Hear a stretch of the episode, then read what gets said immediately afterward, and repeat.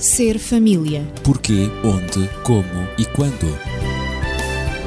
Ser família. Um espaço onde o ser e o ter são a questão.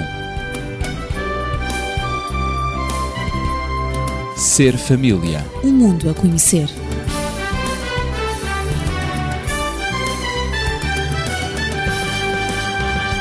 Nos últimos programas temos vindo a abordar a agressividade infantil.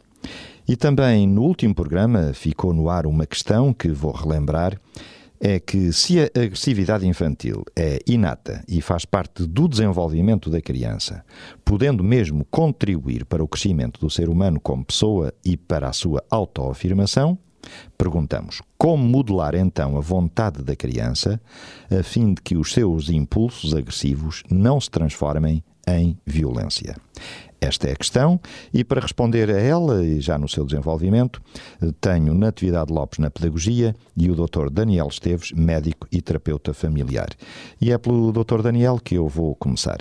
Ao mesmo tempo que as crianças se vão desenvolvendo, elas lutam, e muitas vezes não de uma forma muito suave, com algumas das necessidades que vão surgindo nesse desenvolvimento. A criança, portanto, de uma situação de total dependência, vai passando para uma situação em que pretende afirmar não só a sua autonomia, mas a sua capacidade de eh, tomar decisões, a sua capacidade de se bastar a si própria. E isto muitas vezes pode levar a que se pense que eh, as crianças se revoltam contra aqueles que delas cuidam. É uma revolta salutar que passa pela necessidade de abrir o seu próprio espaço, de abrir, portanto, a sua capacidade de afirmação e, por aí também, o seu crescimento. Ora, temos que pensar, portanto, que uma criança nunca poderá ser qualquer pessoa sem contarmos com a influência que aqueles que lhe prestaram os cuidados, aqueles que cuidaram dela, os seus pais normalmente, sem considerarmos a influência que eles exerceram sobre ela. Portanto, uma criança tem que ser considerada sempre no contexto da sua família e no contexto daqueles que dela cuidaram. O meio tem uma influência muito grande. Muito grande. E, inclusive por isso, eh, o Dr. Pedro Stresch terá afirmado num dos seus livros: é em casa que tudo começa, incluindo o saudável desejo de crescer.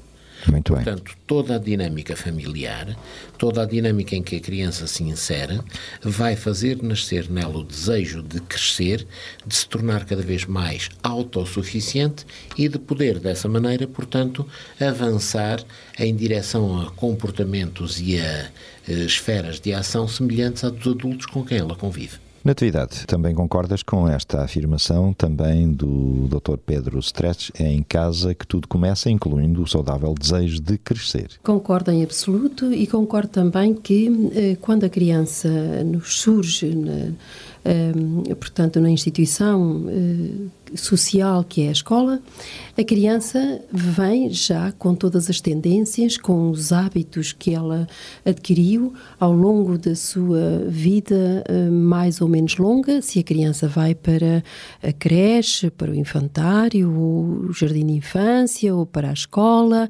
portanto, encontramos já uma criança com alguns traços já que de alguma maneira delineiam a sua personalidade. Se é uma personalidade mais calma, mais ou menos uh, agressiva, e aquilo que nós pretendemos sempre como instituição e como escola é verificar a tendência da criança e é de alguma maneira encaminhar e de alguma maneira suavizar os traços da criança que vem já do lar, da família. E porque é na família que tudo começa. E é na família que a criança aprende e que a criança sente e, e desenvolve o seu desejo de crescer, a sua vontade de crescer. E estamos aqui a tratar de como modelar a vontade da criança para que a sua agressividade, que no final é inata, que faz parte do seu desenvolvimento como ser humano, não se torne numa personalidade violenta. E a violência também no âmbito escolar tem vindo a assumir proporções alarmantes, isto porque a agressividade, a tendência que o ser humano tem para ser agressivo não tem sido bem compreendida. Não temos sabido como adultos, quer a nível da família, talvez, quer quer a nível de educadores, de professores e educadores, talvez não tenhamos sabido lidar com este aspecto subjacente à violência que é a agressividade. Claro, já E dissemos que as condutas na- agressivas, não é? é, sobretudo Podem na eclodir em vários contextos. em vários contextos. Na família, entre amigos, na Exatamente. escola. Claro. Tudo começa na família. Tudo começa, como diz o doutor Pedro Stress, tudo começa na família. Mas também na família é a família que desenvolve, que fomenta o desejo de crescer. É a família que dá as primeiras autonomias. E quando a criança é inserida num ambiente de educação, digamos, eh, em grupo, coletivo, como são os infantários, as creches, eh, jardins de infância e a escola, não é? Portanto, ali esse desejo de crescer continua. E agora é a instituição de ensino que deve manter na criança e que deve agir de tal maneira que desenvolva, não atrofie na criança o desejo de crescer em liberdade e em autonomia, mas colabore na autonomia e na liberdade a que a criança tem direito e pela qual ela luta e com a qual ela se sente bem, não é? Portanto, a criança deve ser ensinada numa instituição, portanto, escolar, ensinada a pensar a pensar livremente. Isso é uma das funções da escola. E, portanto, muitas vezes diz-se que, e nós falámos nas causas da agressividade no último programa, e atribuem-se várias causas. Uns afirmam que a agressividade é inata, eh, outros atribuem a fatores ambientais, a fatores políticos, a fatores sociais, familiares, isso é, é a maior parte também, a fatores pedagógicos. Mas também diremos que os fatores pedagógicos são muito importantes no desenvolvimento do desejo de crescer da criança, crescer para a autonomia e crescer para a liberdade e aprender a ser autónoma e a ser livre, não utilizando para isso a sua agressividade. Mas a agressividade é, digamos, um instrumento que ela tem na sua mão para se afirmar para se fazer compreender e para também ser conduzida para uma outra, uma outra via que por vezes o adulto Numa outra não perspectiva. é a, a melhor, mas que ele não sabe que não é a melhor. Claro. E cabe ao adulto dizer qual é a diferença entre ela seguir a via que ela quer, a sua teimosia, portanto, a sua vontade forte que ela tem de fazer ou deseja qualquer coisa e quais as consequências do seu desejo, da sua vontade em ir para a frente com aquela ideia. E agora, aqui a orientação do adulto que se faz sentir, quer na família, quer também no seio escolar onde a criança é introduzida. O que é certo é que, apesar de todas as causas que são apontadas para a agressividade, apesar de todos os estudos feitos, todos convergem numa opinião: é que a mudança é possível e concretizável. A mudança da criança, portanto, para ser menos agressiva, para não se tornar uma criança violenta, essa é possível. E todos os autores afirmam que é possível haver alguma capacidade de controlo sobre os impulsos agressivos na criança, em qualquer meio onde a criança esteja inserida, quer na família, quer na escola, quer na comunidade ou na sociedade. Por isso, se é no lar, se é na família que se pode fomentar a agressividade, também é no mesmo lar, na mesma família, que essa agressividade pode ser prevenida. Portanto, podemos daqui concluir que o lar tem uma importância fundamental. A família é efetivamente a base de tudo. Sim, podíamos inclusive lembrar-nos daquele velho ditado que diz que de pequenino é que se torce o pepino. Sim, o povo diz isso. Exatamente. E esse pequenino seria exatamente. Na uma tenra criança- idade. Na tenra idade, inserida no seu agregado familiar. Claro. E não há dúvidas que o processo de educação deverá ser um processo que ajude a criança a não desenvolver, não potencializar a sua agressividade no sentido da violência, mas sim a potencializar a sua agressividade no sentido da sua autoafirmação e do seu crescimento, Do- da sua realização. do seu amadurecimento. Claro. Portanto, quando a nível do lar alguma coisa não é feita, portanto, de uma forma correta, quando, digamos, o menino não é travado naquilo que possa ser o desvio da trajetória mais conveniente de uma forma eficaz, então alguma coisa vai depois acontecer também como resultado disso. Se há uma demissão de responsabilidade nessa fase, depois teremos, digamos, que pagar a fatura mais tarde. Mas é preciso, portanto, que a família assuma essa responsabilidade.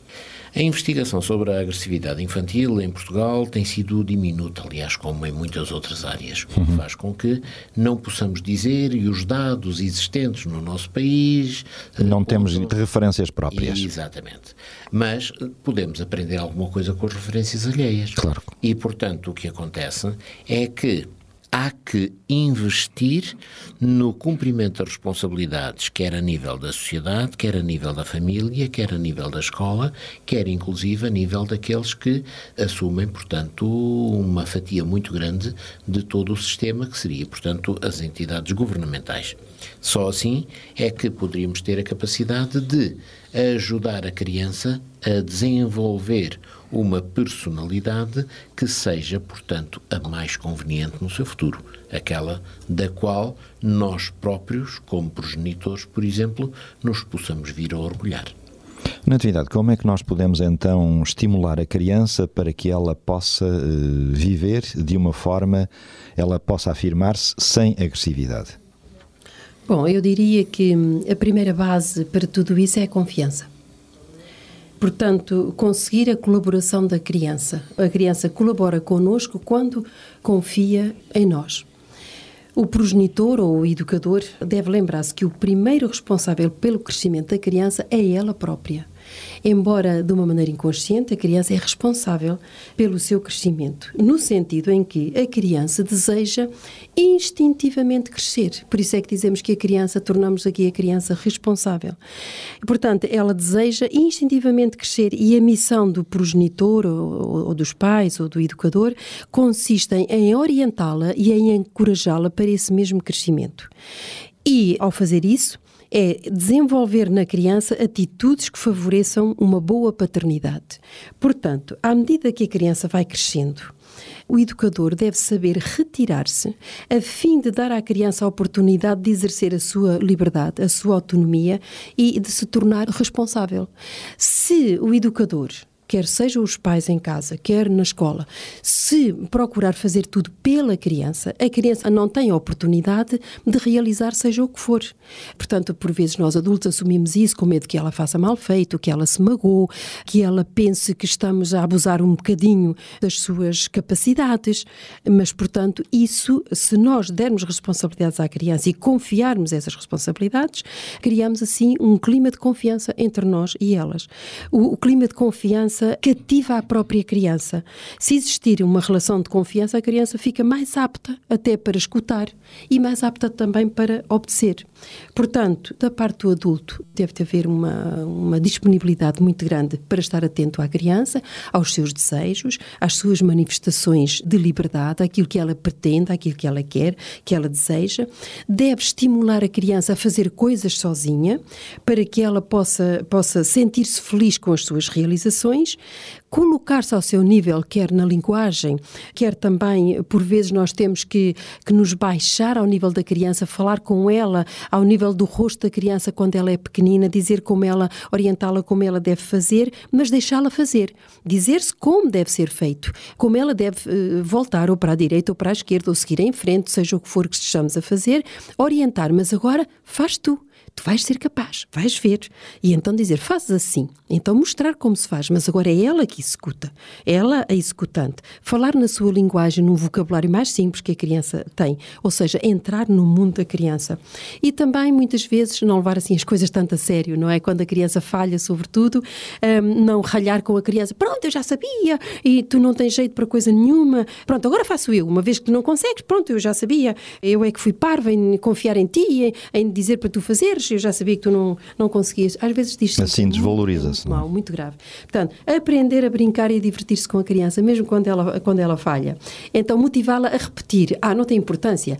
Tu agora não conseguiste, mas para a próxima vais ver. E serve de estímulo. Com convicção. Claro. É tal firmeza que nós dizemos. Disciplinar é. é, é, é, é com assertividade. Evitar estar sempre sério, não é? Que tudo é sério na vida, a vida é um problema, tudo é um problema. Não, os erros também fazem parte Levar a vida brincar brincar também. Exatamente. E é assim, a confiança, portanto, por isso eu dizia, a confiança é a primeira pedra na, na angular, na base. Angular, portanto, na solidez do edifício que nós estamos a construir, que é a vontade da criança. Daniel, concordas eu, também com a confiança? Sem dúvida, e gostaria de vir um bocadinho atrás só para estabelecer um paralelo que penso que ajudará a entender a situação. No reino vegetal nós temos, portanto, eh, uma fatalidade Uhum. Digamos, cada planta que nasce tem a fatalidade de se desenvolver. E ao desenvolver-se, ela está condicionada por aquilo que, em termos das ciências, se chamavam os tropismos. É verdade. Portanto, se a luz vem de cima, ela vai crescer para cima. O tal fototropismo. É isso. Se a umidade está para baixo, as raízes vão crescer para baixo à procura dessa umidade. Mas se as condições se, se alteram, imediatamente também as vertentes, os vetores de direção desse desenvolvimento se alteram. Uhum. Poderíamos dizer que também a criança nasce com a fatalidade de ter que se desenvolver, de ter que crescer. Mas agora, os vetores de crescimento estão dependentes das circunstâncias em que a criança está inserida. Se, por exemplo, o vetor imaginemos luz, se desloca e deixa de estar em cima e passa a estar à esquerda, a planta tem tendência a entortar para ir para a esquerda à procura da luz. Claro, num Ora, certo se sentido. a criança, de algum modo, agora está inserida num ambiente em que, de facto, a violência campeia, a criança vai divergir, vai torcer o seu desenvolvimento para ir buscar, digamos, essa vertente também. Claro, são os pontos de referência que ela São tem, que lhe são dados, que não ela é? tem. Ou se, por exemplo, a forma dela se manter tem que ver com determinados outros comportamentos, então ela vai criar essas raízes e vai, portanto, procurar fazer face a toda a sua sobrevivência de acordo com essas características nas quais esteve inserida. Portanto, nós temos é que pensar se os estímulos, se aquilo que damos à criança que será a base do seu desenvolvimento, do seu tropismo, a faz desenvolver-se na direção correta. Ninguém está à espera que, por exemplo, um pinheiro nasça e que se desenvolva paralelo ao chão. Estamos Pois. à espera é que ele seja vertical, que seja uma árvore que se afirme eh, pela sua altura ou qualquer outra coisa. É. Numa criança, se nós a deixamos crescer paralela digamos, aos seus anos iniciais, não vai apresentar qualquer amadurecimento, não vai apresentar crescimento em termos pessoais, o que não é de maneira nenhuma o ideal. Vamos é estimulá-la a crescer, a atingir patamares cada vez mais elevados e, não há dúvidas, a confiança é extraordinariamente importante nesse sentido.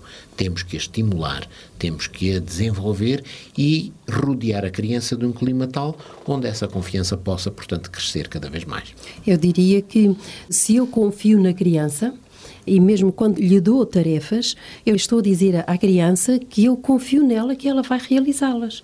Se eu lhe peço alguma coisa, eu confio que ela vai fazer aquilo que eu lhe peço. E isto contribui, além da confiança mútua, da confiança que eu manifesto em relação à criança e da confiança que a criança também acaba por hum, exercer sobre mim, não é? De sentir eh, sobre mim, como educador, da orientação, sobre a orientação que eu lhe estou a dar, eu estou a desenvolver ao mesmo tempo a autoestima na criança. Mas a autoestima, eu gosto de abordar a autoestima em dois aspectos. A autoestima pelo que se é e a autoestima pelo que se faz. A autoestima por aquilo que a criança é e por aquilo que a criança faz. Porque muitas vezes motiva-se a criança e estimula-se a a autoestima na criança por aquilo que ela faz e não por aquilo que ela é. É importante conjugar estes dois aspectos.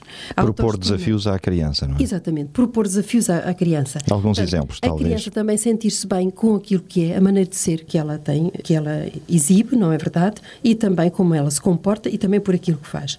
Propor desafios, ou seja, nunca fazer pela criança aquilo que ela pode fazer pelos seus próprios meios. Isto é o tal estímulo à autonomia da criança e à sua independência para tornar a criança responsável, para que ela possa. É necessário que ela aprenda por si mesma também. Ah, Exatamente. Tudo aquilo que a criança pode fazer, se for afastar, afastar um, um banco onde ela está sentada, ou se for arrumar os seus brinquedos, ou seja o que for, a criança pode arrumar os seus brinquedos, não vou eu arrumar os brinquedos. Claro, e isso criança. significa dar-lhe a conhecer diversas formas de atividades domésticas, É, até desportivas ou E até- artísticas. Até, mesmo artísticas. Claro, Há muita coisa claro. que pode ser feita. Ao mesmo tempo que exercemos a confiança na criança e que estimulamos a, a sua autoestima. Dar a conhecer à à criança que um fracasso pode ser uma ocasião para aprender e melhorar. Nós não devemos estar por detrás da criança, sempre a criticá-la, sempre automaticamente. Cada erro que ela comete na sua maneira de ser ou na sua maneira de fazer, na maneira como ela faz as coisas, estar sempre a criticá-la, mas dizer que ela tem sempre é o tal tal desafio. É uma oportunidade para aprender. Desta vez não conseguiste tão bem, bom, de facto não foi muito bom como disseste, ou como fizeste, ou como te comportaste, mas tu és capaz de fazer melhor, tu és capaz de comportar melhor. Ensiná-la a És fazer capaz- opções, a Exato, tomar és decisões. capaz de deixar de bater, és capaz de deixar de chorar, de deixar de gritar. É só uma questão de tentares. Portanto, isso é estimular. E dizendo à criança, tu vais ser capaz. E aqui estamos também a melhorar a sua autoestima. Depois, não se deve remunerar a criança por tarefas domésticas. Muitas vezes as pessoas procuram estimular a criança por aquilo que ela faz. Qualquer coisa que ela faça lá em casa e levar o lixo, quando já é mais crescida, o lixo ao, ao, ao caixote, na rua, não é? Ao, ao ecoponto. Ajudou a lavar a louça ou a limpar a ajudar lavar louça. a libertar os pratos da mesa, etc., a arrumar o quarto dela. E Não. Pagar-lhe. É, portanto, isso é um dever moral da criança, é o dever ético da família. Todos na família têm o dever de colaborar. Ninguém na família é escravo de ninguém.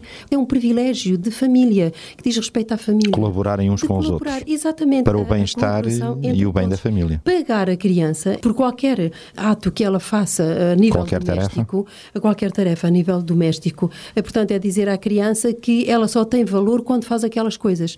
E, portanto, isso é estimular a criança no mau sentido. Mas deve, por outro lado, eh, atribuir-se uma relação entre, por exemplo, a mesada que se dá à criança e aquilo que ela faz. Se a criança não se comportar bem, se a criança não desenvolver as tarefas que lhe são atribuídas, como arrumar as suas coisas, o seu, os seus brinquedos, o seu quarto, os seus livros, o material eh, escolar, etc., a sua roupinha, tudo isso deve ser ensinado desde o berço, não é?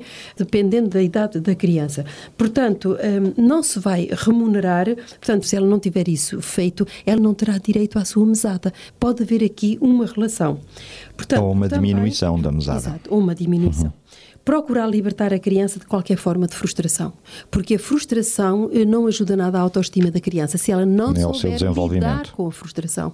É ensinar a criança a lidar com a frustração. Qualquer perda que ela tenha, qualquer amu que ela tenha com um amiguinho, qualquer coisa que leve a criança a ficar frustrada. Então, como é que foi? Vamos conversar, sentar-se com a criança, conversar. É evidente que para tudo isto é preciso sempre a paciência do adulto e o tempo do adulto para descer ao nível da criança, como eu dizia, exercer a tal confiança, o nível de confiança. Nunca comparar a criança aos seus colegas. Isto Esse é um gera muitas importante. vezes ansiedade e gera também o espírito de competição na criança, dizendo que os outros são melhores ou que até são piores, não importa. Nunca a comparar, ela é única.